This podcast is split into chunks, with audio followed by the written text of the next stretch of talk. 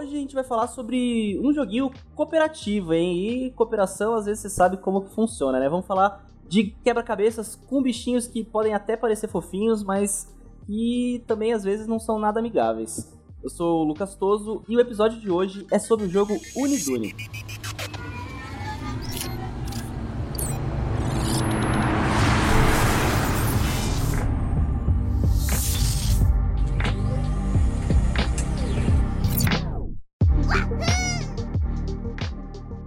Falei, o episódio de hoje é sobre Unidune e para falar desse jogo co-op aí que já dá as caras né, nas redes faz um tempo, eu tô aqui com o Heitor Dias, é, solo dev, por assim dizer, mas é, tem umas, umas pessoas que ajudam você no Uniduri também, né? Mas é dev pra toda obra, né, Heitor? É isso aí, eu não sou solo dev não, cara. A gente tem uma equipe lá. Ah, não, é verdade. E aí se confundiu aí. Mas é, eu, eu sou diretor criativo do jogo, então muita bronca cai no meu colo, querendo ou não.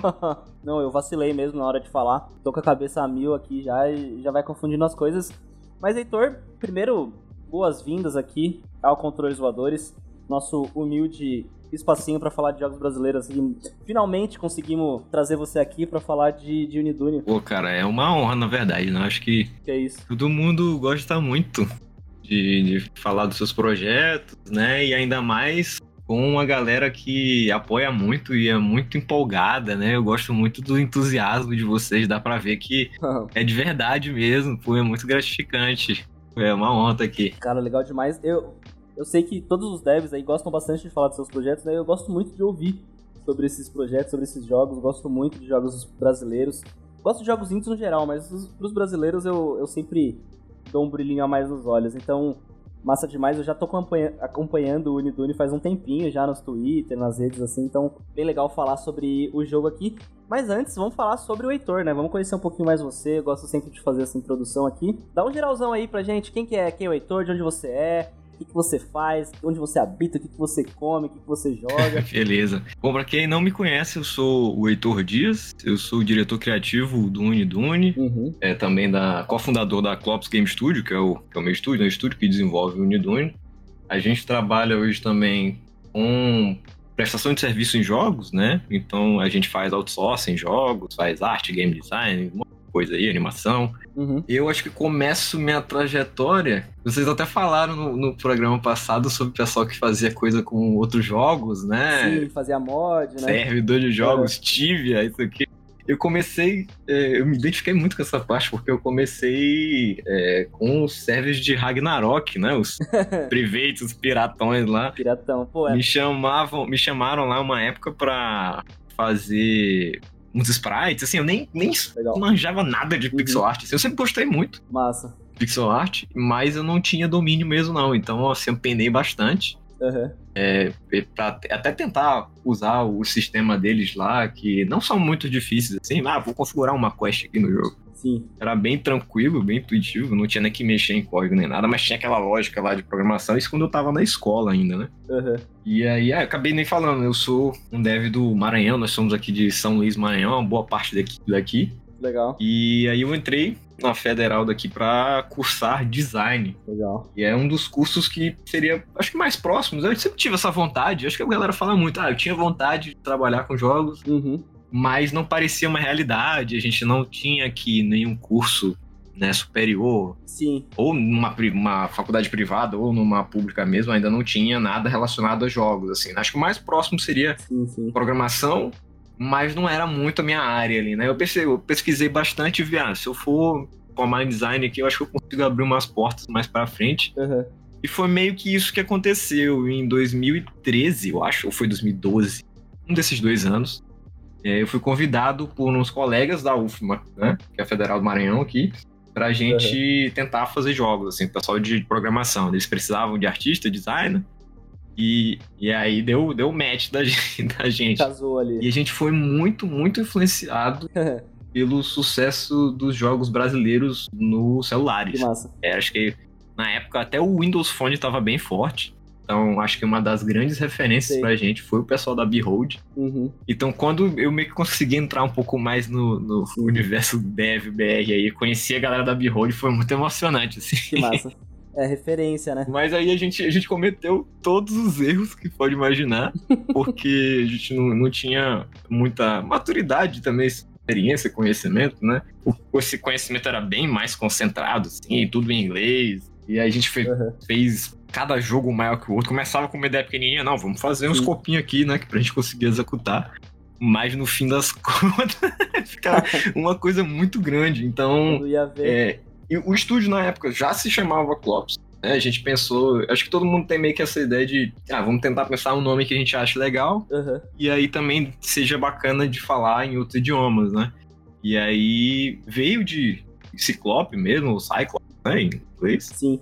E aí a gente reduziu ali para ficar mais fácil, mais, mais divertido e mais único. Sim. Depois aí, aí o estúdio, a gente começou, fiz bastante coisa, mas acabou não indo para frente. Legal. Em 2014, eu consegui participar do programa do governo federal do Ciência Sem Fronteiras. Que demais. E aí pude estudar game art na Inglaterra. Foda, faz experiência. E aí foi que virou a chave total, assim, pra mim, de, pô, a gente dá pra fazer isso profissionalmente mesmo. E a perspectiva deles foi totalmente diferente da minha porque aqui a gente é muito generalista, né? E lá mesmo na faculdade eles meio que não consideram muito isso, Sim. não. Assim, essa ótica do indie. Pô, é, teve um, uma, uma empresa indie lá que foi fazer uma palestra pra gente. E assim, a empresa tinha 200 Caramba. funcionários. é, e, pô, é outro patamar, é entendeu? Esse, a gente né? compara com a nossa realidade daqui, é, é um negócio absurdo. E aí foi que eu tive contato mais com essa, essa parte de desenvolvimento AAA mesmo, assim, formatado para AAA. E aí voltei para cá já tipo, cheio de ideias, mas ainda passei uns anos trabalhando, me formei e tal, ainda passei uns anos trabalhando exclusivamente como designer mesmo, desenvolvimento de software, como de identidade visual, área gráfica. E em 2018 eh, eu decidi mudar o foco total, assim, eu fazia alguns freelas pequenos de arte, de de game design para jogos, mas não trabalhava só com uhum. isso, né? E aí a gente Sim. conversei com, com o Robert, que é o meu sócio na, na Clops, e aí a gente pensou, não, vamos, vamos tentar aqui, vamos botar nossas fichas nesse negócio, vamos ver até onde vai. Uhum. E acabou que, que deu certo, estamos aí, né? Desde então trabalhando exclusivamente com jogos. Legal, cinco aninhos aí já. Fazendo Nidune também, né? a ideia do Nidune surge mais ou menos nessa época. Eu acabei falando de um monte de coisa, mas é mais ou menos isso, essa, essa minha trajetória. É, paralelamente a isso, certo. É, eu também atuo tentando desenvolver o ecossistema local. Eu sou um dos diretores há alguns anos já da AMA Games, que é a Associação Marense de Desenvolvedores de Jogos. Uhum. E aí a gente tenta fomentar, trazer atividades, dividir um pouco a experiência do pessoal que é um pouco mais veterano, assim. Mas lógico, a gente tem muito que aprender e mesmo com a galera que chega novata, a gente aprende muito. Legal. E é mais ou menos isso, eu gosto de estar nesse ambiente movimentado, fazendo um monte de coisa.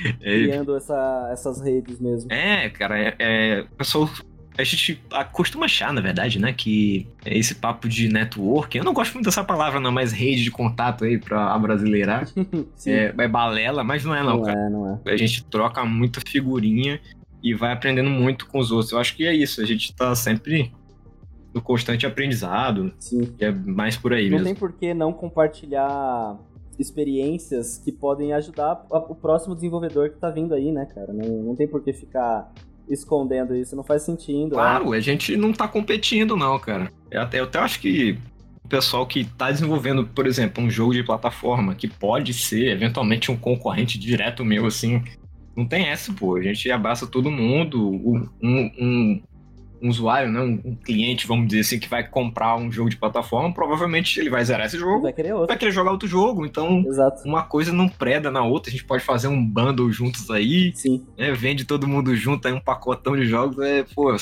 só felicidade. Gosto que você falou aí dos servers pirata, piratas, né, de Ragnarok, que era meio que teve uma época que era o único jeito de jogar Ragnarok, né, cara? Porque os os servers originais lá eram caros, as conexões eram instáveis, né? Eu gosto muito das pessoas que faziam mods e servers de jogos online, velho. Eu devo muito a isso, porque passei muita parte da minha vida jogando Pokétibia, então sou muito fã dessa galera. Caraca, bicho. É, caraca. Desbloqueei umas memórias aqui, eu joguei também. Poketibia, eu lembro do primeiro server de Poketibia que chamava SVKE. Nossa, isso é muito antigo. Putz. E aí, depois é, disso. Filas e mais filas. Era bom demais. Depois disso, teve, teve um que também fizeram de, de inspirado no Poketibia. Sério? De Ragnarok com Tibia também. Ou Tibia não, com Pokémon Ragnarok. Ah, nossa. Ragnar Pokémon, que da hora. Massa, deve, ter, deve ser bem legal, porque o, o Hag tinha um, um, gráfico um pouquinho mais bonitinho, né? Acho que casa bem com, com Pokémon, deve. Vou procurar pra ver. É, de vez assim. Em quando eu tenho umas recaídas, jogo uns Tibia, baixo uns tem negócios. Um, tem uns. Como tinha uma resolução maior, dava pra mexer, mas no começo eles pegavam uhum. os sprites do Game Boy mesmo, então ficava diferente, porque o pixel, né, do Game Boy era grandão, já do Ragnarok era pequenininho. Uhum. ficava estranho. Mas agora tem uns bem bacanas. Eu acho que eu indico aí pra galera que quiser conhecer essas coisas, que o pessoal vai misturando um monte de coisa. Sim, sim. Cara, eu, às vezes eu paro, eu paro pra ver, tipo, os Poketibia hoje e já tá em, nas gerações novas. Eu falo, nossa, que incrível. É, é, muito massa de ver. Eu amo o mundo dos mods, assim. Mas eu queria, você, você contou bastante da sua trajetória, eu queria voltar um pouquinho no tempo, falar um pouquinho de como foram os seus primeiros contatos com videogame, assim. Como que você começou a criar esse amor, assim, e você né? Tipo, você falou que depois ali você foi fazer design, porque você não sabia muito bem como entrar no mundo de game. Mas antes disso tudo, assim, qual foi, qual foi as suas bases, as suas referências de videogame? Nossa, eu acho que Super Nintendo, sem dúvida, assim, né? Me marcou muito. Uhum. Mas eu não tinha console, né? O primeiro console que eu fui ter foi o PlayStation, foi um PlayStation. Uhum. E mas eu sempre gostei muito, assim, eu vinha meus, meus, meus primos jogando, eles tinham, eu ia pra casa dele pra jogar o videogame. e aí gostei muito dos jogos da Nintendo, gostava muito. E, nossa, eu lembro que Pokémon, assim, foi o divisor de água. Massa. Desde Game Boy, Game Boy Color, eu ter, também nunca tive. Nossa, então sim. ficava pegando emprestado da galera para jogar assim. Mas era algo que, na minha geração, assim, acho que todo mundo era apaixonado por Pokémon. Eu tava até visitando recentemente o, álbum de figurinhas, primeirinho de 1999 do Pokémon. Era uma beleza, cara. Eu tenho ainda até hoje, quase completo. Falta é. acho que três figurinhas só, uma tristeza. Nossa, eu fui até olhar na essas... internet pra ver se achava muito caro. Tem que achar essas figurinhas aí, meu. Tem que achar um álbum completo, rasgado o álbum e pôr no seu, sabe? É, mas tá, a galera não vende barato, não. Eu já é, fui atrás. Mas é, eu, eu, eu, acho que a minha base é, são os jogos da Nintendo, acho que com muita gente. É, uhum. Mas o Super Nintendo tinha aquela admiração, né? Depois, um pouco mais velho, eu comecei a jogar mais, tanto que um dos meus jogos favoritos é o Chrono Trigger. Mas eu acho que uma coisa que até é representada no Nidune, que é eu sempre gostei muito de Kirby. Né? E mesmo certo. Kirby sendo uma, uma, uma, franquinha meio que deixada de lado, vamos dizer assim, né? Não é tão famosa uhum. quanto outros da Nintendo é, do, dos consoles da Nintendo. E o, as, os Cubs de Game Boy, Game Boy Advance, DS, nossa, são meus xodozinhos. Assim. Eu gosto muito dos em pixel art, né? E, e acho que Sim. porque como os consoles portáteis eles não tinham tanto poder de fogo, acabava que os jogos mais bonitos assim eram os jogos do pixel art. Quando eles tentavam fazer aquele 3D, ficava muito estranho, eu achava, né? Lógico que deve ter, ter, uma galera que acha super charmoso, mas eu achava meio estranho. Quando já tava ali mais ou menos no PlayStation, né? E aí já dava para fazer uma coisa mais elaboradinha. Aí eu pensei, poxa, tá evoluindo aqui. A gente olha e fica pensando, pô, será que tem como fazer algo mais real do que isso? Imagina só, né? Do que o quadradão. é, mas, mas é, foi por aí, né? É, são, são os, os jogos que influenciaram muito e acabaram é, sendo transmitidos, assim, resgatados, né? Por causa do meu repertório, do meu trabalho também. Legal demais.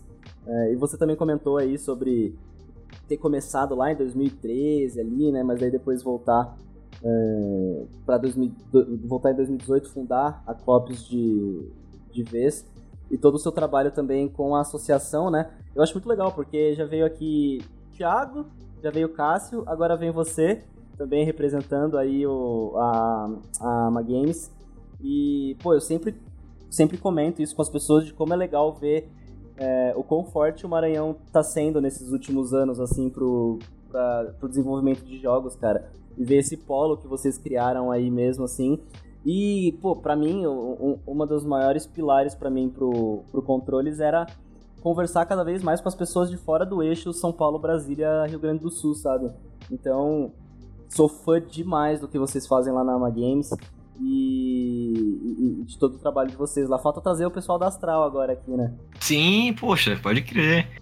É, cara, é muito legal. Obrigado mesmo pela força aí, pelas palavras. E acho que se tudo der certo aí, tem uma, umas figurinhas aí secretas que elas vão aparecer muito em breve com os jogos. O pessoal Nossa. tá cozinhando aqui ainda por aqui. Mas em breve eles já estão pipocando nas redes, vocês vão ver. Espero que tenha mais gente aqui nos, no controles também. Massa demais. O, o Thiago, no, no episódio de um ano aqui do controles, falou já do Marabundle, né? Já contou dessa, dessa surpresinha que vocês estão fazendo aí para lançar logo mais, né? Então, tem conteúdo pra gente conversar aqui, né? Ah, sim, logo, logo mais tá aí o, o bando da gente.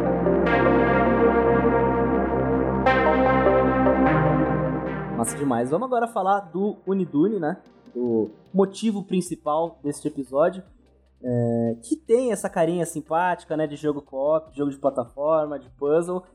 Mas que tem esse twist do co-op, né? Que dá para sempre sacanear os amigos. Eu queria que você falasse aí com as suas palavras, né? Contasse o que, que é o Unidune, qual que é essa experiência que, está nos aguardando. Bom, o Unidune, ele é um, um jogo cooperativo de plataforma, uhum. 2D em pixel art, você tem que controlar duas criaturinhas e colaborar para resolver puzzles.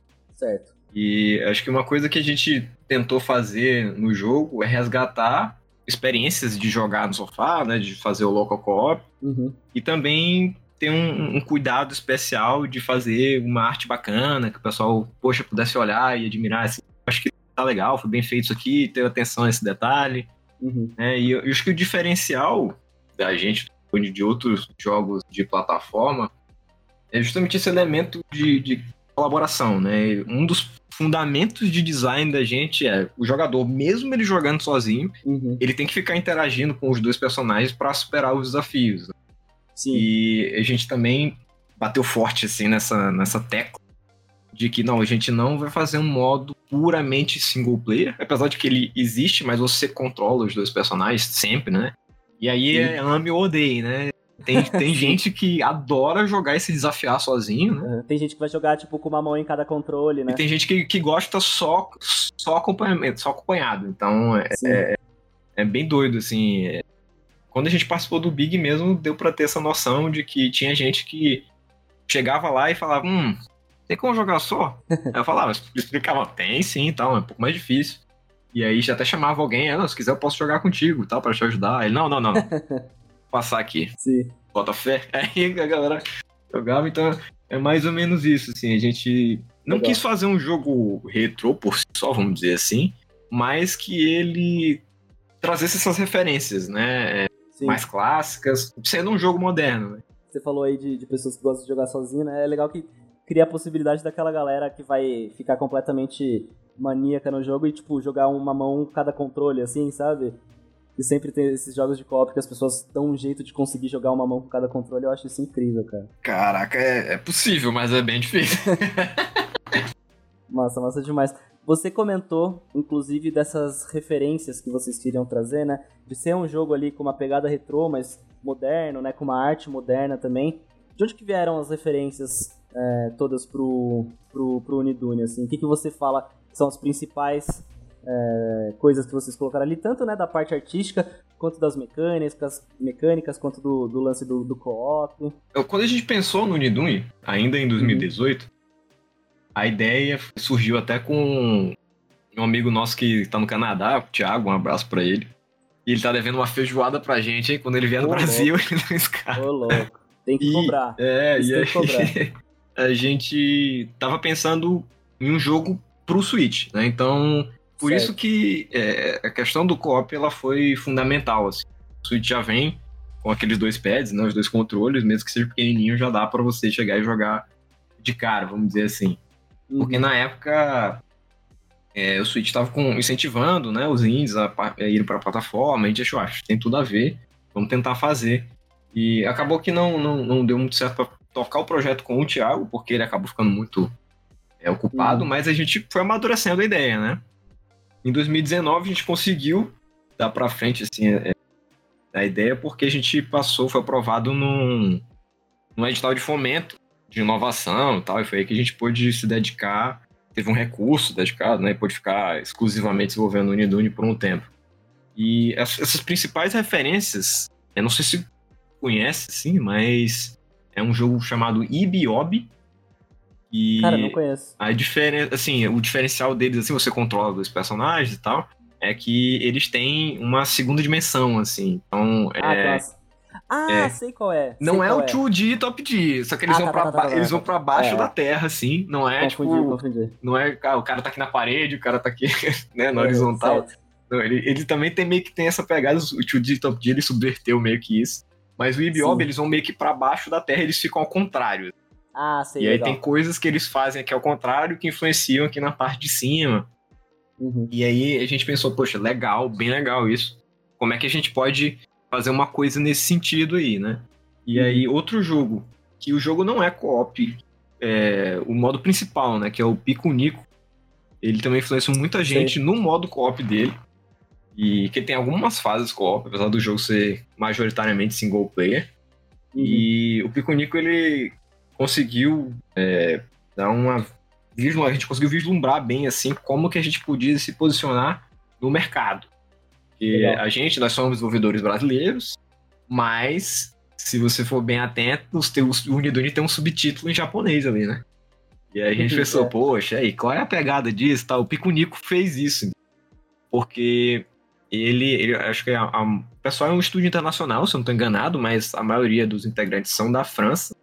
Mas eles fizeram uhum. isso também, de que, tipo, tentar é, chamar para si essa estética mais oriental, assim, uma coisa mais bonitinha, mais anime, vamos dizer assim. Mais kawaii, e, né? É, e aí pra você agregar um valor que já tá é. meio que consolidado na mente das pessoas, de tipo, poxa, normalmente os jogos japoneses, esses jogos mais bonitinhos, são jogos bem feitos, são jogos que estão aí no Super Nintendo, então a gente resgata, a gente bebe um pouco dessa fonte também. E aí, Sim. visualmente, a gente fez essa mistura toda aí de Ibiob, Picunico, e visualmente aí que entra a questão do Kirby, né? O, o, o Unidune, ele é bem parecido com os jogos do Kirby da época de transição do Game Boy Advance para o Nintendo DS. E aí, tanto que a gente já tinha uma resolução bem maior, e dava para fazer é, uns cenários mais complexos, dava muito mais cor. E aí a gente tentou misturar essas coisas aí. Então acho que se fosse para elencar essas referências fundamentais, Legal. seriam essas, tipo o Kirby, o Ibiob e o Picunico. São, são parâmetros muito fortes da gente. E aí depois, Nossa. a gente não conhecia, mas tem um jogo super famoso. É. Não sei por que, que a gente, a gente não, não teve contato com isso, porque eu jogava muito jogo em Flash quando eu era criança, né? Jogava até na escola escondida, acho que todo mundo fazia isso na época. Uhum, sim. É, que é o Fireboy Water Girl. Sei. E aí. É um clássico, né? Pois é, eu não conhecia, cara, não conhecia esse jogo. Então, é, alguém, depois da gente já estar tá trabalhando no Nidune, falou: Poxa, que legal esse jogo. Parece o Fireboy Water Girl. E aí a gente foi atrás e, caraca, pô, parece mesmo, entendeu? E, e a gente começou a ir atrás de outras referências, assim, já quando já estava no desenvolvimento e tal, para ver como é que a galera fazia, como é que eles tentavam é, desenhar certos, é, projetar, né, certos níveis, Sim. como é que a gente escalava a dificuldade, mais ou menos por aí essas referências. Cara, desbloqueia tantas memórias ver imagem do, do Fireboy Watergirl. Que demais, que demais, que legal ver é, esse tanto de coisa é, caminhando, né, pro, pro projeto de vocês. Você falou né, desse subtítulo em japonês. O que que tá escrito ali? É Unidune mesmo ou é algum, alguma outra coisa? Não, é Unidune mesmo, é. Unidune, Unidune em japonês. Ah, é. Massa, massa. Então, né, são, você falou aí, desde 2018, né, o projeto está sendo pensado e, e projetado. É, eu acredito que tenha tido bastante corte, bastante, bastante mudança de escopo nesses cinco anos, né? Tem alguma coisa muito importante, assim, que ficou de fora, vocês tiveram que cortar, ou que vocês foram mudando ao longo desses anos, assim? É, a gente começou o desenvolvimento mesmo em 2020, né? Apesar de que tava esse negócio de editar, tal, então não faz tanto tempo assim. Foi é. mais a gente pensou numa ideia, fez um escopinho e tal, e foi desenvolvendo um GDD, uma coisa, uma coisa mais Sim. light. Ah, é, do que a... botar a mão na massa mesmo. Assim. A sementinha do jogo ali. É, é, fundamentos, vamos dizer assim. Mas tem uhum. uma coisa que a gente gostaria muito de colocar, e, e É um desejo, sim, muito grande da equipe mesmo, mas é, quando eu tive que tomar as rédeas assim mais firmemente do projeto e ver, não, vamos manter o nosso escopo aqui, vamos terminar, vamos fazer as coisas que a gente já tá fazendo mesmo, que é, é um editor de fase. Eu, nossa, o sonho da gente Legal. mesmo é que, poxa, que aí a gente torna o jogo muito mais amplo, né? Que da comunidade Sim. fazer próprios níveis, e a gente já tinha até Sim. pensado em, em, um sistema de como. Porque assim, a gente não vai ter servidor, né? Online, uhum. então ficaria difícil para a gente hospedar esses níveis e a galera poder acessar. Mas a gente queria que os jogadores pudessem compartilhar esses níveis, né? Como é que eles fariam para mandar para alguém e tal, se eles gerariam um arquivo e aí o jogo leria esse arquivo, se a gente conseguia conseguiria gerar um código, né? E aí você colava e carregava o nível. Sim. a gente já estava até pensando em como formatar isso, mas aí não, não rolou, não. não vai rolar, pelo menos não agora. A gente pensa Sim. assim de que depois do lançamento do jogo, se a gente tiver um gás, é, tentar é, simplificar algumas coisas, né? Porque a gente tem muito mais liberdade projetando dentro da engine do que tendo um, um sistema dentro do jogo para você fazer fase. Tem uma galera que consegue resultados fantásticos, né? Mas a gente teria que cortar algumas coisas e aí lançar um editor de, de níveis mais fácil. Então a galera que quer fazer um nível que seja assim é, simplesmente diversão, que não tenha muito objetivo, não tenha um desafio muito grande, ficar. É uma coisa que é muito legal, a gente bota uma mola embaixo, uma bola em cima, a gente fica indo de baixo para cima, assim. Tem, se a gente só bota isso numa fase, mola em cima e embaixo, e a gente fica indo de um lado pro outro, é muito legal. Sim. Eu tenho certeza que a galera conseguiria pensar em coisas ainda mais legais. Ah, com mas certeza, eles também cara. poderiam fazer aquelas fases super difíceis, né? Tipo o sim, Super Mario Maker. Mario. É, é o pessoal faz umas coisas absurdas. Eu tenho certeza que eles iam conseguir é, fazer coisas que nem eu aí conseguiria passar. Eu que tenho que ficar uhum. testando, balanceando as fases, né? tenho certeza Sim. que a galera vai ficar bem melhor no Nidune do que eu sou hoje. é, eu, eu, gosto muito desse, dessas iniciativas de é, conteúdos é, editáveis pela comunidade, porque é isso, né, cara? Você literalmente cria uma comunidade e faz o seu jogo ter muito mais rotatividade, né? Eu acho que dá uma, uma vida extra legal. É, tomara que dê tudo certo no lançamento aí, que as expectativas que vocês criaram é, alcance essas expectativas para quem sabe vir um, um, um, modo de, de maker aí de Unidune da hora. Da hora mesmo. Um dos grandes desafios que eu, que eu vejo assim de um jogo que tem esse lance, essa mecânica da cooperatividade, né? É, é, essa dificuldade de balancear, como você falou, né? De uma coisa não ser muito difícil é, mas ao mesmo tempo também de alguma coisa não ficar repetitiva, né? De ter sempre puzzles que vão se inovando e tal. É, quão difícil, assim, que é para vocês balancear isso, saber esse nível, assim, é com muito playtest, é com muita...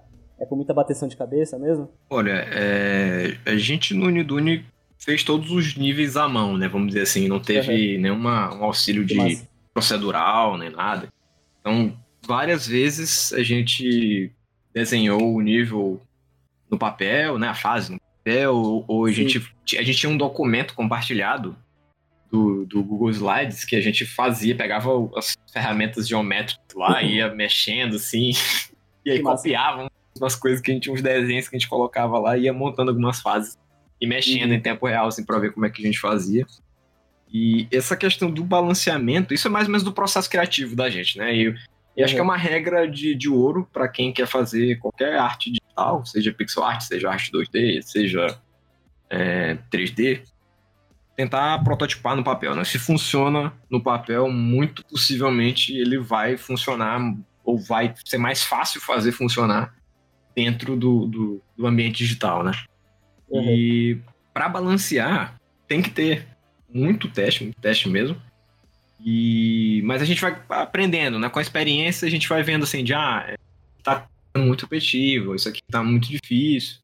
E a gente precisa muito do auxílio, assim, do, dos testers, porque eu não sou parâmetro. Como eu jogo muito para é. testar as fases, tem muita Sim. coisa que eu penso assim, poxa, eu acho que dá até para dificultar isso aqui, né? Porque eu tô achando muito fácil. Teve, nossa, teve um chefe que eu, eu ganhava. a gente joga vôlei bomba com ele, né? Joga vôlei, só que a bola é uma bomba. E aí, às vezes, eu ganhava o chefe de, de 25 a 5.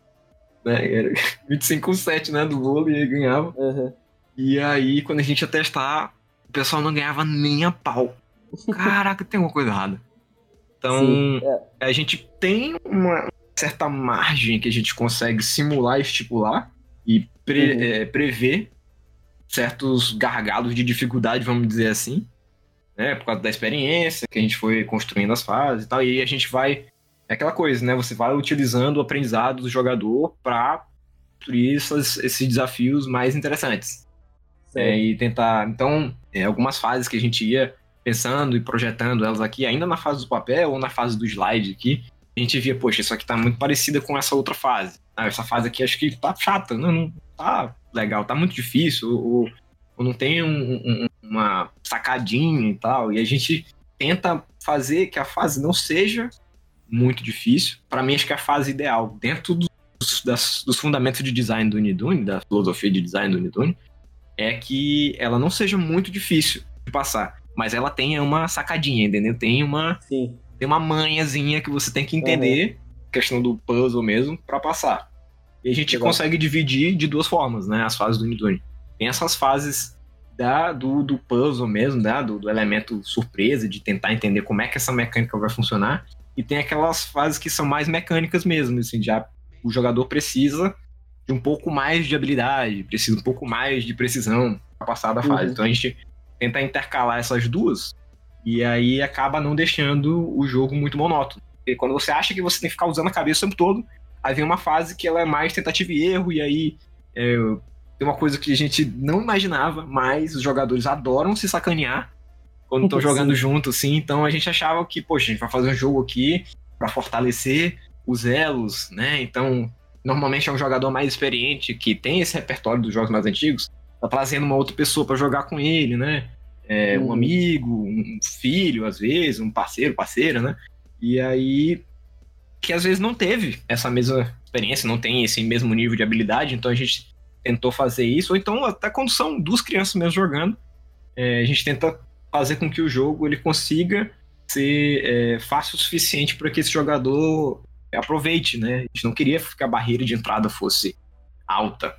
Mas aí, é, com o passar dos testes, a gente observando os usuários, jogadores, a gente viu que o pessoal adorava, assim, era uma coisa incrível muito engraçada.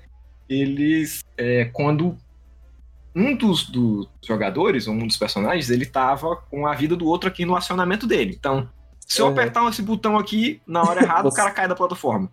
Se eu soltar o, o, o canhão aqui num, num, lugar assim meio, meio ruim, eu vou jogar o cara nos espinhos ali. Então, o pessoal fazia de propósito isso. Uhum. Então foi uma, uma surpresa, assim, muito legal, muito, muito gostosa, assim, pra gente. De ver que as pessoas, elas jogam o nosso jogo de forma diferente.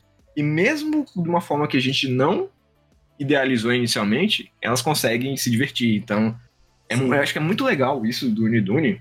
Até a gente pensando em questões mais mercadológicas, só que stream e tal. Porque dificilmente é, a experiência de uma galera assim, ou um jogador só jogando Nidune, vai ser igual a de outro grupo de jogadores, ou jogador, né? Então, nossa, quando a gente tava no Big no, no ano passado, eu fiquei uhum. várias horas acompanhando o pessoal que tava jogando o jogo lá. E eu posso te garantir que é, às vezes o pessoal tinha dificuldades em pontos diferentes, o que o pessoal um gostava, outro detestava, e aí eles ficavam sempre é, né, soltando uma farpa, assim. Tem esse lance da que o desafio quando você tá jogando só é a coordenação, né? Então uhum. aí tem que, poxa, ter os dois lados do cérebro aqui, né, trabalhando 100%. E aí quando você tá jogando com uma outra pessoa, é comunicação. Né, de, ó, oh, eu vou fazer isso agora, e aí quando tu chegar lá, tenta pular para alcançar esse botão aqui, essa outra plataforma. E aí às vezes a pessoa faz, mas não consegue fazer na hora da certa, aí ele fala, poxa, tu tá, tá fazendo Sim. isso aqui para me matar, cara? Que isso? então. Cooperação é sempre um convite para gerar discórdia. Né, é, e, é esse, é e, a gente não tava idealizando esse caos. Né? Mas, é. quando a gente viu que a galera gostava mesmo disso, a gente pensou, não. Daqui pra frente, a gente vai até tá mudar, mudar umas fases para deixar muito mais evidente essa questão de que a responsabilidade da vida do, de um tá na mão do outro. Então, é, várias fases vocês vão ter esse desafio aqui de que se um quiser ser malandrinho aqui, vai causar discórdia. Legal demais. É legal que isso até cria também possibilidades e ideias na cabeça de vocês aí para quem sabe, uns conteúdos extras, tem alguma coisa meio rival assim, né, com rivalidade, com, com, com jogos que possa medir essa competitividade assim, talvez é, cria até novas oportunidades de um, de um negócio que vocês nem esperavam, né? Sim, a gente já tem até uma ideia que a gente vai tentar tocar pra frente aí, se der. Massa. Mas tá, né, gatinhando, vamos dizer assim. Legal. É, no, até no, no grande jogo cooperativo dos últimos anos aí, né, do It Takes Two, no meio de toda a jogabilidade sempre tinham aqueles minigames, né, que era tipo competiçãozinha, e é uma boa quebra na, na gameplay ali, né. Sim, sim, poxa, a gente ficou muito feliz, cara. É, quando a gente viu que eles estavam sendo reconhecidos, ganharam uhum. o prêmio, a gente fez até uma, uma artezinha parabenizando e, e eles notaram a gente. O pai notou a gente, eles retweetaram e tal. a que a gente fez. Porque é, é, aquela coisa, né?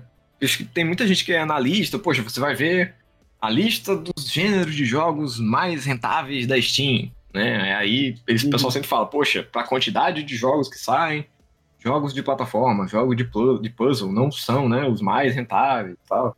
E aí a gente acaba ficando um pouco inseguro. Pô, será que a gente tá apostando nossas fichas aqui no, numa parada legal, que vai poder colher frutos, assim, por mais que a gente não queira revolucionar a indústria, não, mas, né, tem que pagar as contas.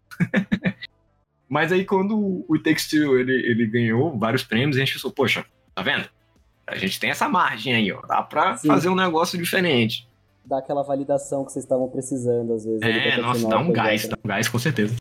Legal, legal demais. Você comentou aí, é, rapidinho, sobre o Big, né? E eu queria que você falasse um pouco mais como foi essa experiência no Big do ano passado, né?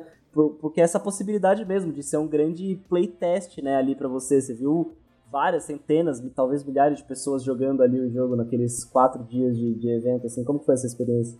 Ah, nossa, a gente tem uma, uma historiazinha com o Big já em 2019, a gente participou do Big presencialmente é. por causa de uma missão do Sebrae. Né? Então, é, o Uniduni nem estava nos planos aí. A gente tinha um outro jogo que a gente levou para lá. E aí a gente até conversou com uma galera que a gente admirava muito, mas assim, a gente foi como visitante mesmo, não como o dev, né? Foi mais aquela coisa uhum. mais informal. Em 2020, eu não lembro se teve, se a gente participou do Big, acho que sim, nós participamos da, pela Magames da rodada de negócio. Certo. Mas em 2021 a gente participou do Panorama é, Brasil, com o Unidune.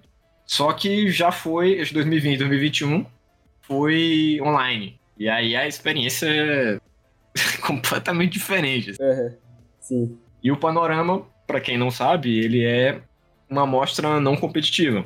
Os jogos que são selecionados podem expor lá, né, falar com a galera, tem, ganha também o ingresso para rodada de negócio, mas você fica, ficava presencialmente num stand e uhum. podia conversar com a galera, a galera podia testar o jogo, comprar o jogo se estivesse disponível, né?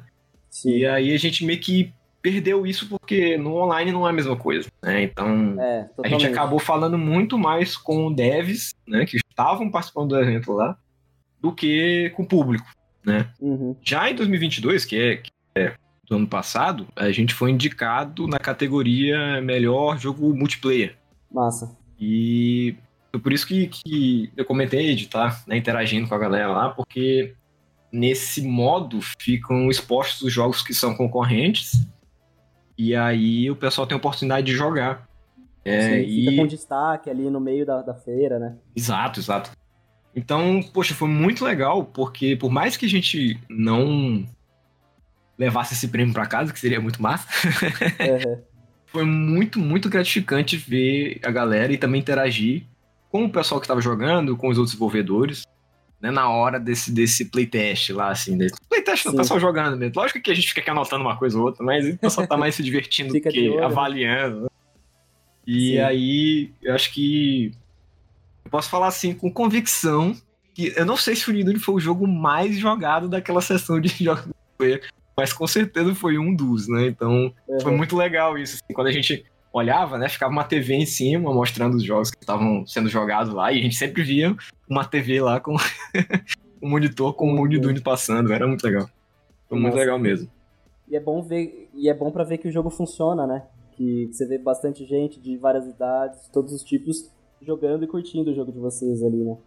Sim, sim. Então, nossa, pessoas muito diferentes jogaram. Então, teve uma galera lá que parecia uns motoqueiros. Eu achei até que eles eram mais sérios, assim. Poxa, não vão jogar, uhum. se interessar por um jogo meio fofinho, esse pessoal de jaqueta de couro. E aí eles foram lá, jogaram, adoraram. Teve o criancinha jogando, teve um menino que levou a mãe dele, que já era idosa, assim, pra, pra... então ele era tipo, bem novinho, não, não sei se era filho ou se era neto, não lembro mais. Ah, eu acho que era filho. E aí ela tinha um pouco de dificuldade, e ele era super experiente, e aí qual a inversão de papéis, né? Tipo, uhum. ele que era o jogador mais experiente estava ensinando para ela, entendeu? E Nossa. aí foi muito legal. E aí tinha tinha gente que, que nunca tinha jogado videogame, se tinha jogado só no celular, tinha gente Sim. que jogava só no, no, computador, tinha gente que só jogava no console, então a gente conseguiu perceber bem assim que mesmo esse pessoal de, de experiências bem variadas conseguiam uhum. aproveitar o jogo. E acho que a nossa proposta é essa mesmo, assim, a gente quer um, um jogo que seja bem acessível, assim, né, que o pessoal consiga pegar e jogar, porque nossos controles são só andar e pular. É uhum. basicamente uhum. isso. Tem o, é o catchzinho, né, de, de encaixar, quando você pula na cabeça do amigo, você encaixa. Mas, além disso, você mais interage com o cenário do que você vai apertar um botão que faça uma coisa diferente. Sim. Legal demais. Você, pra, inclusive até pra pedir desculpa pro resto da equipe ali, que eu errei falando que você era solo dev, é, qual que é o tamanho do Clopes e o, o time que está desenvolvendo diretamente o Unidune ali, qual que é o tamanho da equipe de vocês? Hoje nós somos seis. É, mas é, na Clopes mesmo nós somos quatro, né? Uhum. É, na minha equipe, eu como diretor criativo do Unidune, e faço essas questões mais burocráticas da empresa também. É, o Robert, ele é meu sócio na empresa, ele fica com questão de narrativa, marketing, uhum. também me auxilia, ele também é designer, também me auxilia bastante nos pontos de design, então a gente bate muita cabeça, assim, de, ah, que isso que a gente está fazendo faz sentido? E aí a gente tem o Rafael Solano, que ele também é artista, né? Eu faço direção de arte com ele, também faço arte. E ele anima, né? Ele é um excelente pixel artista aí. E Nossa. a Fabiana Serra, que entrou agora por último e tá com a gente na gerência de comunidade, planejamento de marketing. Então, o Sim uhum. agora tá muito mais ativo e com conteúdo muito mais legal por causa dela, né? Então ela conseguiu dar um, um, boost assim pra gente. E aí a gente vai aprendendo muita coisa junto, né? como é que a gente faz coisas, o que, é que funciona, o que, é que funciona. E aí, esse é o grupo da, da Clops hoje. Aí, quem é, ajuda a gente de forma externa é o Nuninho, ele é da, da Ops Game Studio, Nuninho Neto, Sim. Que é a empresa do Cássio, né? A gente é parceiro. Uhum. É, ele faz a parte do, do, da programação, do código. E o Arthur Nogueira, ele é nosso músico. Sim, ah, o cara que trouxe a alma do negócio. E aí uma coisa que, que eu acho legal ressaltar é que muitas vezes a gente acaba deixando por último né, essa questão da, de, de, fazer música, né, de conversar com um compositor, um sound designer, para implementar essas coisas no jogo quando o jogo já está meio que pronto. Mas como o Arthur, ele. Isso foi sorte, assim, né? A gente aprendeu. Ele entrou meio que no meio do processo, né, no projeto a gente conseguiu perceber que conversando com ele, a gente conseguia projetar e formatar melhor as coisas que a gente ia fazer para que casasse com o que ele já estava pensando de funcionalidade de som e música. E, Mas... cara, isso assim, se a gente tivesse com ele desde o começo, o jogo seria, acho que, ainda melhor. Então fica a dica para os desenvolvedores aí. Se vocês. Uhum. Lógico que eu sei que né, não é possível sempre, né? Às vezes é mais fácil você terceirizar, e aí, lógico que cada um lida com com as suas eh, limitações, né? E tentar ser realista nesse ponto. Mas se for possível, e algum profissional de áudio desde o começo, é algo que é transformador, assim. E uma coisa é, é o jogo sem os efeitos sonoros, sem a sim. música, e outra coisa é parece que ele, o jogo tá vivo. Assim. Sim, sim. Fica aí é o... meu reconhecimento pelo trabalho do Arthur e também dos profissionais de áudio. Então essa que é a nossa equipe hoje aí que está desenvolvendo o Unidune. Legal, equipe boa.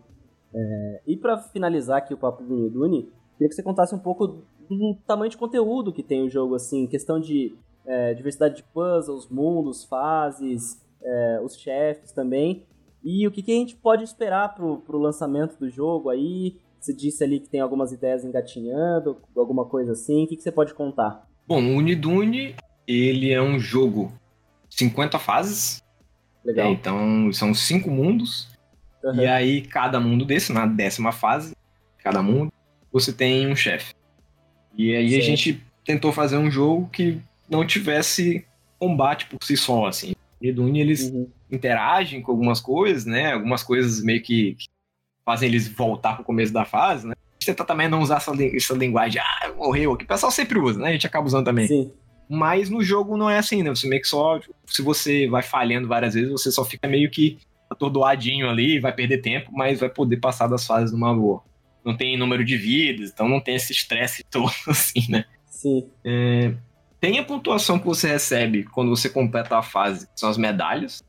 E aí, isso aí também para colocar alguns elementos de, de retrojogabilidade lá também. E aí, o pessoal uhum. que é, é mais hardcore, assim, ah, eu vou passar com todas as medalhas de ouro. Sim. E aí eu tem que colocar. Fazer 100%. É, tem aqueles achievements lá de, ah, o cara vai zerar o jogo sem morrer nenhuma vez.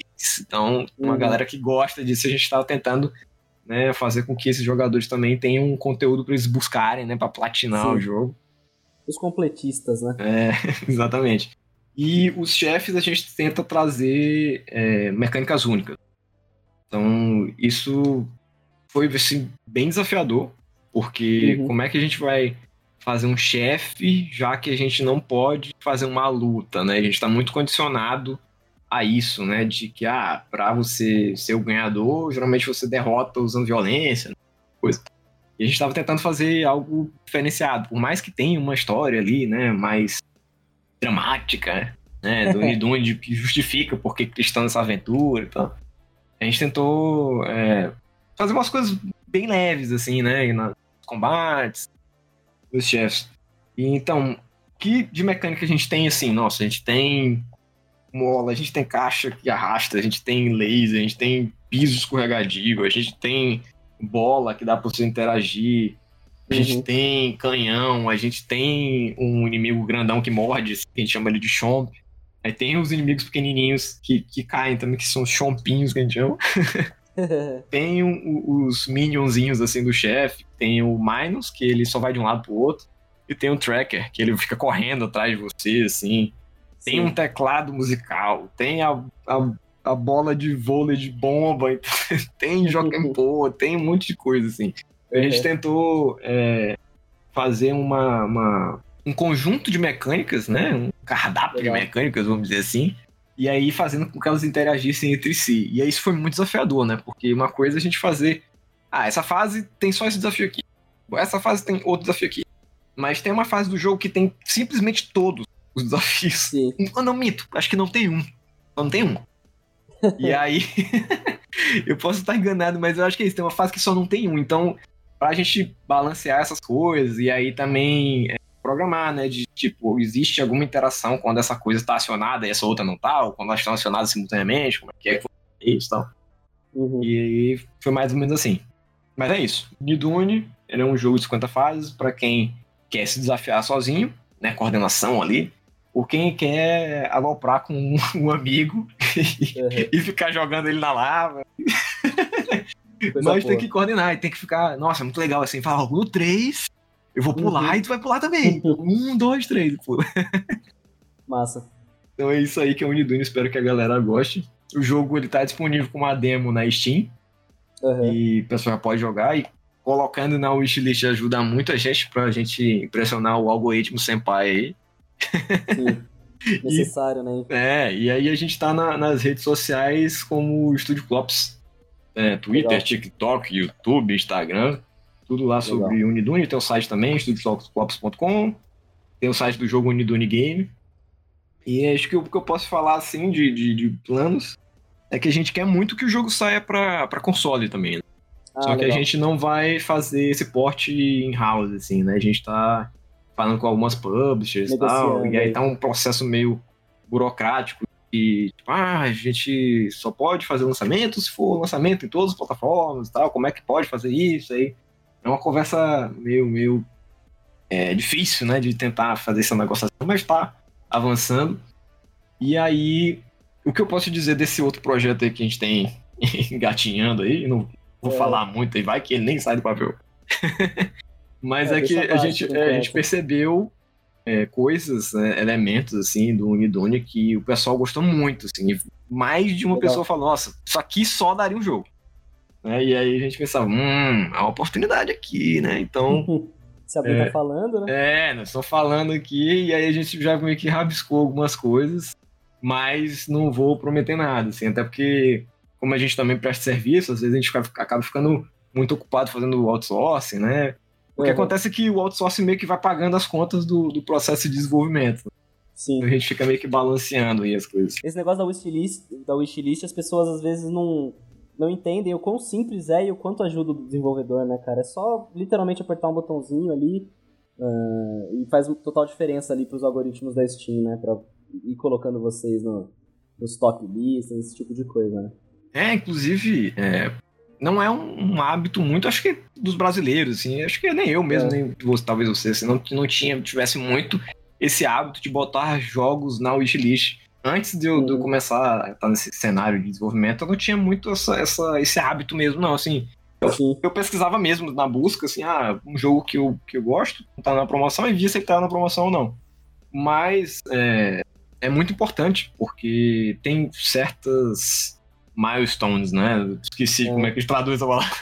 Talvez métricas, Me Metas, certas metas. Metas, é, metas. Certas metas da, da Steam que você vai aparecendo mais, você vai, por exemplo, é, tendo destaque em promoção, tendo destaque em evento, né? Então, uhum. vou dar um, um, um exemplo aqui. É, a Steam, ela faz aquele festival de demos, né? Que Sim. hoje é o Steam Next. E aí a gente participou acho que duas vezes. E tem uma seção de muito destaque que são dos jogos mais com mais wishlists. Então, esses jogos que conseguem entrar nessa lista, no topo dessa lista, eles estão feitos. E, assim, lógico que eu não estou dizendo que um jogo sem qualidade entrar lá, lógico que o jogo tem que ter tem qualidade, né? E aí, mas o jogo que está lá, ele às vezes pode ser até um jogo inferior, um jogo que tá mais embaixo, vamos dizer assim. E aí ele vai explodir né, ele vai ganhar muito, muito, muito mais visibilidade. Né? Então, uhum. é aquela coisa, tem gente que, que esse evento é, é sensacional, assim, indico para todos os desenvolvedores que têm pretensão de desenvolver jogos e lançar ele na Steam, tenta participar pelo menos uma vez antes de lançar, e é muito melhor ainda se vocês conseguirem se organizar para participar e lançar logo em seguida, um, um tempo depois, para aproveitar esse, esse impulso que a plataforma dá. E é, quando a galera tá lá em cima, vamos supor, pra tá lá tem que ter umas 10 mil estilistas. E aí esse pessoal sai uhum. com 50, 100 mil estilistas, entendeu? É uma diferença muito grande. Bem grande, sim. Mas é, então pra quem quer, quiser colocar no wishlist, tem que só tá com o perfil logado lá na Steam uhum. e aí adicionar na lista de desejos. Pronto, sim. é isso. Não vai, não vai doer nadinha e você vai estar tá ajudando de graça. Assim como sim. você pode ajudar o, o controle de voadores aqui. Poxa, exato, exato. Tá nada compartilhar, clicar, curtir, é de graça. Sim.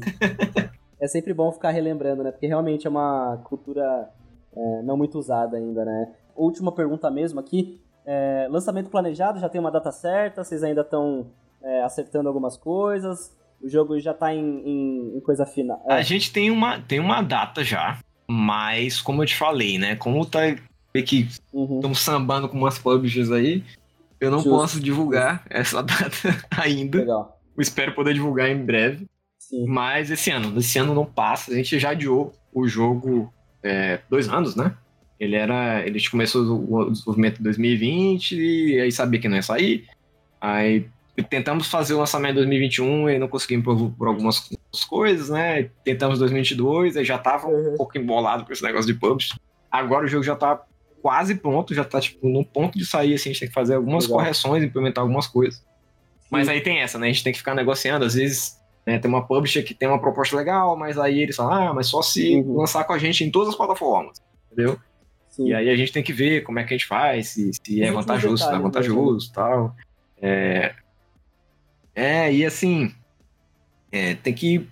Como esse parceiro comercial ele acaba sendo muito importante, a gente tem que avaliar bem se faz sentido dentro do nosso público que vai curtir nosso jogo. A gente já tem algumas métricas, né?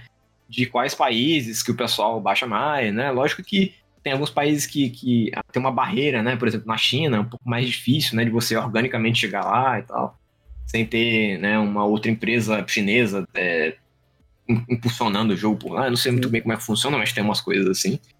E aí a gente tem é, um público consumidor muito forte na Ásia, que é aquilo que eu te falei, né? De, de, de que deu certo essa estratégia de tentar colocar essas referências de, de, de coisa fofinha, de, de coisa uhum. é, dos animes, uma coisa assim. E aí, então, a gente tem que negociar essas coisas. Ah, será que eles, eles têm um alcance legal lá? Será que estão fazendo uma proposta que seja vantajosa para todos os consoles? Será que não vão só jogar, fazer o porte deixar o jogo na loja Sim. lá e aí só botar desconto? Isso. Será que vai ter um planejamento de marketing legal? Isso aí é muita coisa para avaliar. Se deixar, eu fico até uhum. amanhã falando disso aqui. Então, mas é, acho que é uma dica pro pessoal também, né? De. de é, é, é, muito legal, muito, muito, muito legal quando a gente recebe um e-mail, uma proposta. Poxa, a gente queria publicar o jogo de vocês e tal. Mas é bom ficar atento aos Sim. contratos, aos detalhes, ficar né, atento também com os NDA lá, coisas que você não pode falar, não pode. Então, por isso que a gente está meio que nesse limbo da data aí. Mas é esse ano. Então, é isso aí.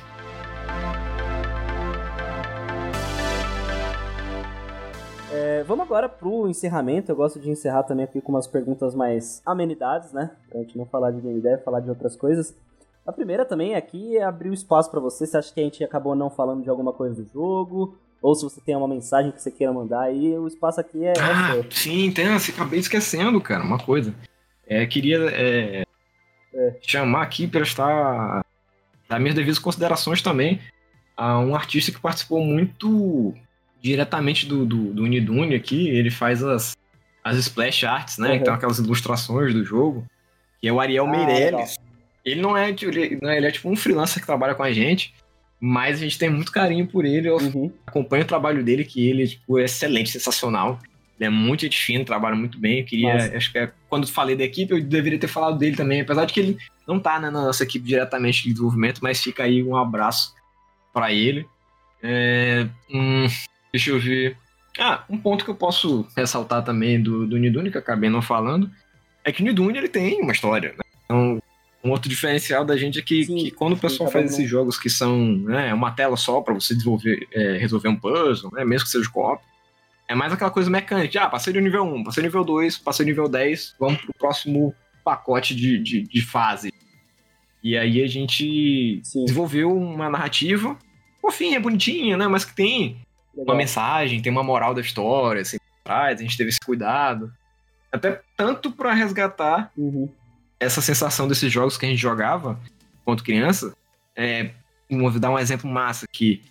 É, o, o Mickey e Donald Magical Adventure Quest 2 ou 3, não são 2 ou 3. Sei. E eles ficavam com aquelas roupinhas, né? Tinha uma, uma, uma roupa de barril pro Donald, uma de cavaleiro pro Mickey e tal. E... do Super Nintendo Sim. esse jogo. E aí tem aquela coisa de moral da história, tem, né, um, uma coisa mais fantástica. A gente tenta colocar isso também, abraçar isso. Até porque se os jogadores da gente forem, forem crianças, né, eles consigam tirar alguma coisa legal, assim, de. de... A gente quer, quis fazer uma história de aceitação de diferença, de inclusão. E tem essa mensagem por trás, Massa. assim, né?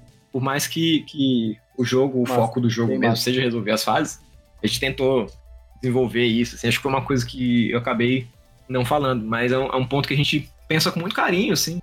E quando a gente formata a história, o level design, as músicas, a gente bate um papo muito cabeça sobre isso, assim, de, poxa, mas o que é que a gente tá passando aqui? Qual é a nossa mensagem? Entendeu? É por isso que eu falo né, de ter o, o sound designer logo de cara uhum. na equipe. Sim. E o Arthur que trouxe é, é, essa dinâmica pra gente, assim. Legal. Ele falava, bom, assim. é, mas o que, que a gente tá querendo passar com isso aqui? E as coisas, às vezes, a gente não tinha né, se perguntado isso, é, feito essas perguntas. Aí. É muito legal. Então, a gente também tem esse ponto. Então, um abraço pro Ariel. O Duni tem uma, uma história fofinha também. Uhum. Que legal. Além de toda essa, essa diversidade de mecânicas e tudo mais, tem um a mais ali para preencher a experiência. Sim, sim, sim. A gente gostaria até de, de adicionar mais coisas, né? Mas acabou que, que, o tempo ficou muito curto. Vamos ver se, se agora no finalzinho do projeto uhum se essas burocracias com a polícia acabarem dando mais tempo pra gente, a gente coloca mais alguns detalhes e easter eggs. Tem easter egg também. Tem várias referências, assim, quem jogar o jogo em português é outra coisa. Uhum. Vou só dizer aqui porque Nossa, o jogo tá em acho que nove idiomas diferentes, né? em português, uhum. é muito easter egg de coisas do Brasil, assim. Legal. E a gente tentou escolher algumas coisas uhum. mais atemporais. só a gente pega mesmo. Tem algumas coisas que até um pouco datadas, mas são engraçadas, né? Então, uhum. a dica é joga em português, porque é muita coisa legal. Seguindo aqui para nosso encerramento de amenidades, é... desenvolvedor costuma viver de jogo, mas às vezes é difícil de conseguir jogar, né? Tem alguma coisa assim que você esteja é, de olho, algum lançamento que você tá afim de jogar aí pros próximos meses, seja aqui brasileiro ou seja de fora também? Caramba, é, eu tá bem difícil de jogar. eu tenho jogado mais é, jogos indie mesmo e, e, testado o jogo da galera e tal. Legal. E mais eu vi recentemente é, o trailer do Hyper Light Breaker, né? Que é a sequência do Hyper Light Sim. Drifter. Eu gosto muito do Drifter, Sim. mas eles fizeram uma transformação assim 360, né? E aí, como eu, eu joguei gosto muito do Risk of Rain 2, eles meio que fizeram isso uhum. também, né? Eles abraçaram 3D e aí a, aumentaram assim, o escopo da mecânica do, do roguelike e tal. E eu fiquei muito interessado nesse jogo pra se ele for co-op, né? Então, normalmente eu jogo muito jogo co-op. E quando uhum. eu não tô jogando, assim, jogos mais indie, assim, eu gosto muito de jogar, por incrível que pareça, FPS. Né? Passar uma raivazinha aqui com a, com a galera. mas... Só, só jogar sem pensar. É, né? mas assim, se... É, hoje eu acho que já tô mais light. Né? Acho que de, todo mundo, depois uhum. que passa da fase de jogar League of Legends, consegue jogar e aí dá aquela aquela brigada assim só uhum. no momento que tá jogando o jogo e depois termina, fica de boa, conversa. Sim. Nossa, eu lembro que. Eu acho que todo mundo fica nessa, né? Quando começa a jogar MOBA, coisa muito competitiva, fica muito zangado. Nossa, quando eu perdi, eu ficava revoltado. Cara, eu. LOL foi uma droga séria na minha vida, assim, então. É. Foi. Ali até 2015 eu ainda jogava, assim, mas depois depois eu larguei, eu, eu, não, eu não posso mais encostar, assim, que senão dá recaída, sabe? Não, eu acho que eu conseguiria. Eu, eu, eu joguei depois um pouco aquele. O Mobile Legends, que é bem mais Sim. fácil, bem mais fácil, assim. Uhum. E aí, assim, já conseguia relevar assim, coisas assim, né? Já tava mais uhum. zen. Mas não. Uma coisa que eu consegui. Um MOBA que eu consegui jogar e me divertir, assim, recentemente foi o Pokémon Unite. O pessoal fala muito. O pessoal tem um amigo meu que é, é assim, viciado, ele adora. Ele fala, ah, joga, joga, joga. Porque. Aí eu fiquei assim... É gostosinho porque é mais rapidinho, assim, sabe? É 10 minutinhos, uma partida, 7 minutos. E, pô, com os Pokémonzinhos lá, assim, é bem, bem gostosinho, assim. Foi um MOBA que eu consegui jogar sem, sem passar raiva. Eu fico sabe? pensando nisso, que deve ser muito legal. Só que aí, é isso que é o problema. É. Deve ser legal demais. Eu tô com muita é. coisa pra fazer agora. Então, e eles têm. É não, eles são os mestres de retenção, né? Então, cara, não, só Sim. mais uma partidinha aqui pro. Né? Vou pegar só... aquela skinzinha ali, poxa. É, falta 15 pontos pra você passar de, de rank. Vai mais uma aí, aí você perde. Aí falta 30. Você fala, não, não, vou, vou recuperar. É quando viu, foi 10 partidas já. É, não posso dormir com uma derrota, né? Aí quando viu. Não, acho que esse aí é o pior engano. É, eu acho que eu, tinha, eu tinha um mantra quando eu jogava as ranqueadas do LoL, que é perdi e saiu, acabou. Não é essa de assim, ah, não posso sair, não. Pode sim, deve. Deve sair com a derrota, saideira, deve. né? A saideira. Porque você vai jogar outro depois, vai jogar zangado, vai jogar estressado, e aí fica nessa de que, ah, não posso perder, não posso perder e tal. E aí perde de novo. aí perde. não tem como. não dá, não. Tá certo. Heitor, só para finalizar mesmo agora, eu gosto sempre de deixar aí uma. que, que o dev deixe uma indicação pra, de outro dev, de outro jogo, para vir aqui no Controles contar a história. É, gostaria que você deixasse a sua, pra gente construir essa rede. Hum. Poxa, cara, tu já. Eu não sei, eu não, não, não vi todos os episódios aqui, né? Já, já vi alguns. Uhum. Mas não sei, eu não lembro de ter achado. Se tu já falou com o pessoal é. da, da Joy Mesh, poxa, eu queria saber muito sobre o, o, um Rider, né? Que é o jogo novo deles. Uhum. Caraca, isso, tá aí, fica aí minha, minha indicação. Apesar de não ser uma, ser uma galera nossa. grande, assim, eu, nossa, eu, eu, sigo o desenvolvimento desse jogo faz bastante tempo. e eu queria saber mais, assim, né? E aí. Legal. Eu não sei, vocês já, já é fizeram alguma você... coisa com eles ou não? Então, é, é, legal você comentar isso, porque no dia que a gente tá gravando aqui o episódio, eu acabei de editar o episódio da Joy, da Joy Masher que entra no ar amanhã. Ah, show então... de bola demais, né? então foi timing perfeito aqui. Você que tá ouvindo a gente no futuro, né? Você já ouviu o episódio da Joy Masher. Mas uma coincidência boa, ó, que legal. Eu tava editando hoje à tarde agora. Caramba! Então. Vai tá coincidência ah, tá aí, tá aí. Não, então não valeu, não. Não valeu, não. Não valeu. Deixa eu indicar outro. é, não sei, eu não sei também, mas o pessoal do Astrea, o jogo do, do, de dado, que tem um tubarãozinho lá e tal. Massa, massa. É, eles eu ainda aí, não trouxe. Pronto, mas muito, muito, muito, muito gente fina. O jogo é assim uma é. obra de arte, cara. Gostei muito de ter conhecido Sim. eles lá no Big. E fica aí minha indicação, uhum. já que Joy Mecha já, já tá engatado aí. Massa demais. Heitor, você já comentou as redes aqui, né, do, do, do Pops, eu vou pôr na, na, na, descrição do episódio também. Queria só agradecer aí esse papo, pô, papo legal demais, gostoso demais. Quero futuramente trazer vocês todos, no Ninho, Cássio, Thiago, juntar todo mundo para fazer um papo sobre a Ama Games também. Então, meu muito obrigado aí. É, parabéns pelo Nidune, espero que seja um sucesso aí. E valeu demais, cara. Valeu demais por participar aqui do controle. Nossa, eu que agradeço. Só recapitulando uma rede aí. Tem minha rede uhum. também de solo dev, e aí eu compartilho outros, outros projetos que não necessariamente são da Clops, que é Heitor uhum. Dias. Então eu sou bem mais ativo lá no Twitter. Botar o arroba Heitor Dias vai me achar por lá.